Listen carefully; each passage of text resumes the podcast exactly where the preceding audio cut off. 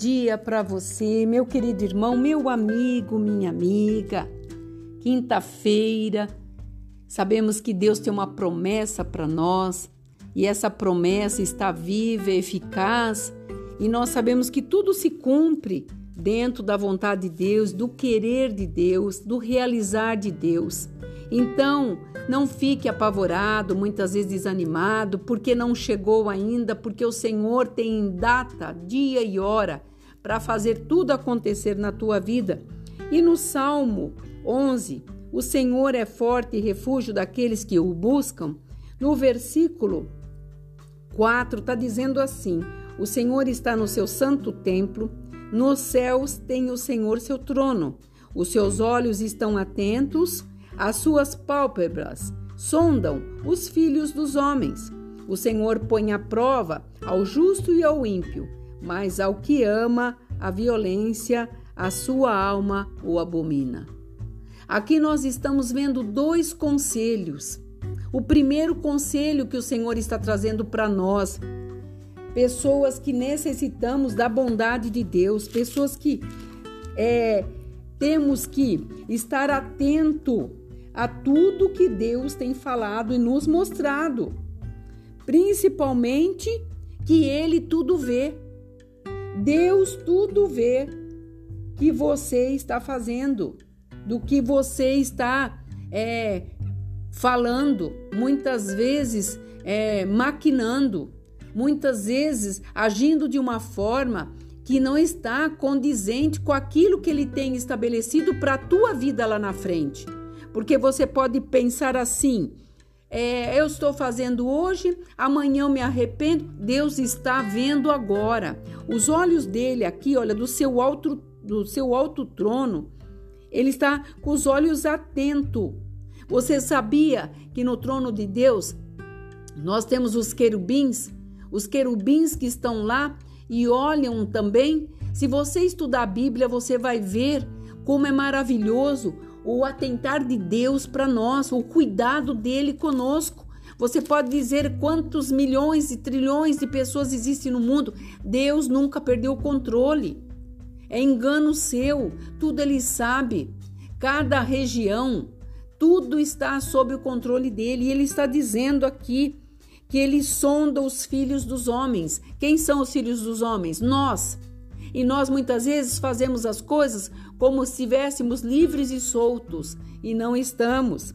E o Senhor põe à prova o justo e o ímpio. Então, sabe essa prova que você está passando, que você se lamenta tanto, que você injuria, que você fala, que você diz que Deus não te vê, que Deus não te alcança, porque é isso, porque é aquilo, porque o fulano tem, eu não tenho, porque o outro chega, porque essa igreja é fria, porque os irmãos aqui não amam, porque ninguém me socorre. Sabe esse tipo de injúria?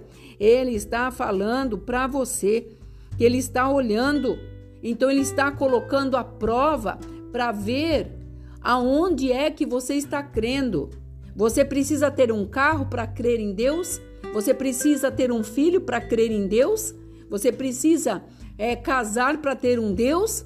Ou você precisa de Deus para ter o carro e as demais coisas serão acrescentadas? Então ele falava comigo. Ele falava comigo nessa manhã: traga um alerta para os meus filhos porque eu estou atento a tudo que estão falando, fazendo. A negligência hoje tem sido grande e tem atingido, infelizmente, dentro nosso, do nosso emocional. Tem trazido para nós negligências espirituais. Por que eu estou falando isso? Porque nós não estamos tão firmes como éramos para estar.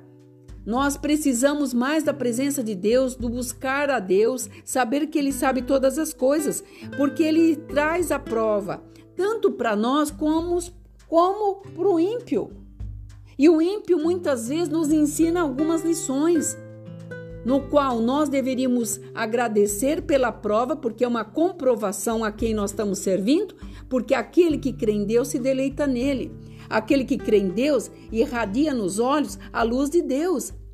E a luz de Deus, ela vai raiando dia após dia. Então você, em meio a provas, louve a Deus, em meio a provas, glorifique a Deus, porque somos provados para sermos aprovados por Deus. Porque muitos querem as bênçãos, mas não querem Deus. Muitos querem a, a, a bem-aventurança de Deus, mas não querem andar na condição para sermos mais do que vencedor. Então, o Senhor está dizendo e aquele que ama a violência, ele abomina a sua alma.